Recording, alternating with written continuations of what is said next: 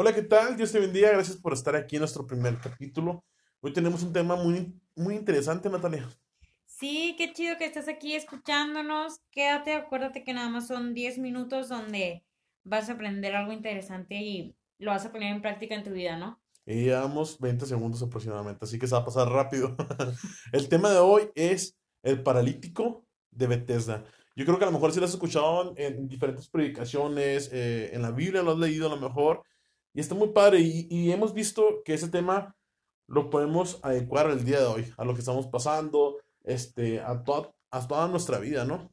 Así es, y si tú dices, achis, achis, yo nunca he escuchado de ese paralítico, ¿quién es? Lo puedes buscar en Juan, capítulo 5. Así es. Y ahí puedes encontrar su historia y ahí puedes leerla. Ahorita te la vamos a platicar y la vamos a hacer así muy ameno, como, como si estuviera pasando ahorita, ¿no? Exactamente, y a lo mejor dices tú, achis, achis. achis, achis. Achis, achis. Este, ¿cómo que se puede jugar en mi vida si yo no soy paralítico? Ahorita vamos a ver esa parte, Oh, porque no sí. nomás puede ser estar paralítico o tener una discapacidad física, también podemos tener una discapacidad espiritual, sentimental, incluso mental. Así que vamos a hablar sobre todo esto. Natalia te dice, está en Juan 5, Cinco. Juan 5. Y empieza, de un, empieza con un hombre, un hombre que tenía 38 años esperando eh, poder tocar en un estanque Ajá. donde cada rato bajaba un, un ángel y movía las aguas. Y el primero que tocaba las aguas era sano. Ok, entonces ese, ese, era, ese era como que el estanque sanador, por el así estanque decirlo. mágico, así es. y un ángel venía y lo tocaba, entonces como que las aguas se alborotaban, ¿no? O sea, bueno, es como que le daba el poder a las aguas y ahí es cuando lo- los enfermos bajaban. Oye, se me hace medio chusco, porque es como que una competencia. No Ajá. es es como que, imagino que el ángel así como que, listo, listo, prepárate, Ah, sé, prepárate, una, dos, tres, mueve las aguas, lo, ay, va todo, va todo, que me van a. Y como que, no sé, apostaba, no, llega primero, ah, Entonces, ahí, ahí, en ese lugar había muchos enfermos. Así es. O sea, había paralíticos, había ciegos, cojos, mancos. Era una comunidad de personas con diferentes ca- discapacidades. Y Imagínate. todas esperando a poder ser sanos. Pero en la Biblia, ahí en Juan 5, distingue solamente a una. Al paralítico, al, al señor paralítico este. de Bethesda, que tenía 38 años esperando tocar el agua del estanque. Wow, ¿y por qué no lo tocaba? Ok, eso, eso es lo, lo Interesante. aquí. interesante, ¿no? Porque puede ser, oye, ¿sabes qué? Eh, otra, Natalia, lo estábamos comentando ahorita, güera, y era algo muy padre, muy interesante que tú dijiste. No decía en sí de que estaba paralítico. Ajá, exacto. Ok, paralítico no significa, por lo general pensamos que en las piernas, ¿no? Es lo que rápido se nos viene a, Sí, a la ajá, mente. que, que no pueda mover ni sentir sus piernas, pero es que realmente puede ser de todo el cuerpo. La palabra dice que estaba acostado. A lo mejor lo más seguro es que sí sea de sus piernas, por, por lo, porque cuando ya Jesús lo encuentra Acostado. acostado. Pero bueno, es una parte que tenemos que analizarla. En fin, Sí. este vato tenía 38 esperando, esperando tocar el agua mientras llegaba el ángel. Pero siempre cuando llegaba el ángel y tocaba el agua, alguien le ganaba. Alguien le ganaba la competencia. Imagínate la frustración, el enojo o la, la raíz de amargura que tenía en su corazón. Porque siempre alguien le ganaba. Hasta 38 años de su vida desperdiciados esperando ser sano. Oye, pero ¿cómo no, no se rindió, no? A veces nosotros acá nada más hombre. un año hacemos el examen para entrar a la universidad y no entramos y, ay, no, mejor me pongo a trabajar. Pero, o ejemplos así, ¿no? o lo haces dos veces. Ajá, dos Y veces. no te quedaste, ya valió. Ajá, no, no, pues mejor me meto a otra carrera más fácil o X. Una de paga o Ajá, X. exacto, donde no tenga que hacer un examen donde me apruebe. ¿A poco tardarías 38 años para entrar a una universidad? Imagínate si te da la vida. O sea, Imagínate eso. este, este señor duró 38 años. O sea, supongo que no se movía porque supongo que no tenía nadie quien lo llevara al estanque. O sea, ahí vivía. Acostado enseguida del estanque. No, y qué padre que menciones eso, porque más adelante la palabra dice, dice eso. No tenía quien me llevaba, que me llevara al estanque. Órale, entonces era él solo ahí vivía al lado del Y esperando estanque. que como llegara el ángel, ¡eh, vayan, ayúdenme! ¡Llévenme, llévenme! No, hombre, pues si todos estaban enfermos y todos estaban luchando por llegar. Oh, pues claro, ahí te llevo. Ah, pues claro que no, pues Claro te vas a no. robar el milagro. Qué interesante esa palabra. Pero no sé si nos puedes leer, Natalia, un poco de la palabra, a ver qué dice, este, para poder verlo tal como es. Sí, claro. Y voy a voy a empezar desde el 2, ¿sí? Y hay en Jerusalén, cerca de la puerta de las ovejas, un estanque llamado en hebreo Bethesda, el cual tiene cinco pórticos.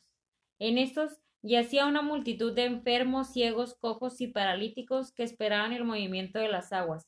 Aquí es lo que estábamos diciendo, ¿no? Que estaba todo lleno de enfermos. Así es. En el 4 dice, porque un ángel descendía de tiempo en tiempo al estanque y agitaba el agua, y el que primero descendiera al estanque después del movimiento del agua quedaba sano de cualquier enfermedad que Ahí tuviese. está la competencia, todo lo que da. Sí, ya sé. Y había ahí un hombre que hacía 38 años que estaba enfermo. O sea, 38 años estaba, llevaba ahí, ¿no? Exactamente. En el 6 dice, cuando Jesús lo vio acostado y supo que llevaba ya mucho tiempo así, le dijo, ¿quieres ser sano? ¿Quién llegó? Jesús. Wow, qué chido, ¿no? Bueno, qué chido una manera que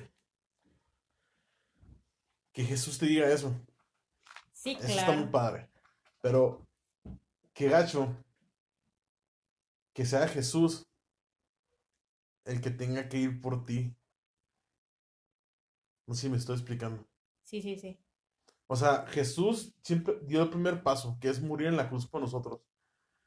Pero qué, qué feo sería que nosotros siguiéramos en la misma situación, acostados, sin hacer nada, hasta que Jesús llegara y nos diga, eh, ya, ¿quieres levantarte? ¿Quieres ser sano? Oye, pues sí que gacho, pues si no estaba mudo, pues porque no oró a Jesús, porque no oró a, a, a Dios o le gritó a alguien. Fíjate, ahora, fíjate, como tú lo mencionas, qué parte a lo mejor de ignorancia o qué parte de a lo mejor de, de mentalidad.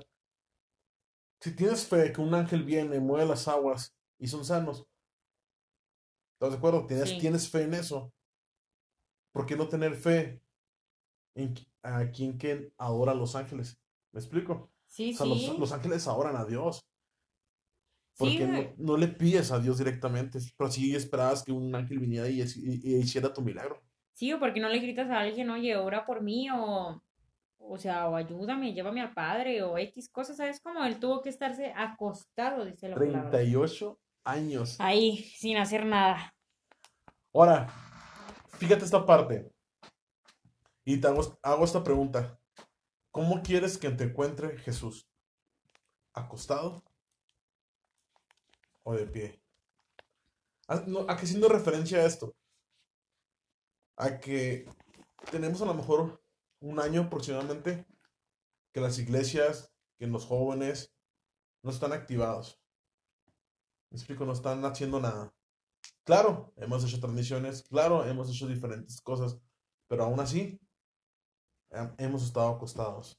Sí, sí, ponte, ponte tú en el papel del paralítico que estamos esperando que a que alguien nos diga, ya, ya pueden abrir tus iglesias y ya puedes llevar el evangelio al mundo y ya lo puedes hacer. Exacto. ¿Sabes cómo? Y mientras estamos acostados haciendo solamente lo que podemos ¿Sí, ¿Qué estamos hacer. haciendo? Esperando que alguien nos lleve al estanque. Esperando que el mundo nos diga, ¿sabes qué? Ya es- puedes Ya hacerlo. puedes hacer lo que tú quieras. Ya el semáforo está en verde. Vamos, actívate.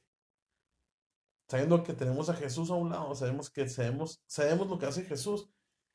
Y aún así Jesús nos está diciendo, hey, levántate. Y sabes que creo que no, no todos hemos aprovechado al 100% los recursos que tenemos en estos momentos. O sea, como las redes sociales, como la radio, la televisión, los podcasts, etcétera, para lle- seguir llevando la palabra de Jesús. O sea, estamos esperanzados a que nos, nos digan, ya, salgan otra vez a la calle o abran otra vez las iglesias. ¿Sabes cómo estamos, estamos acostados? ¿Qué te parece si, si empezamos a concluir este mensaje una enseñanza? Que esta pandemia no sea un golpe en tus rodillas para no hacer nada.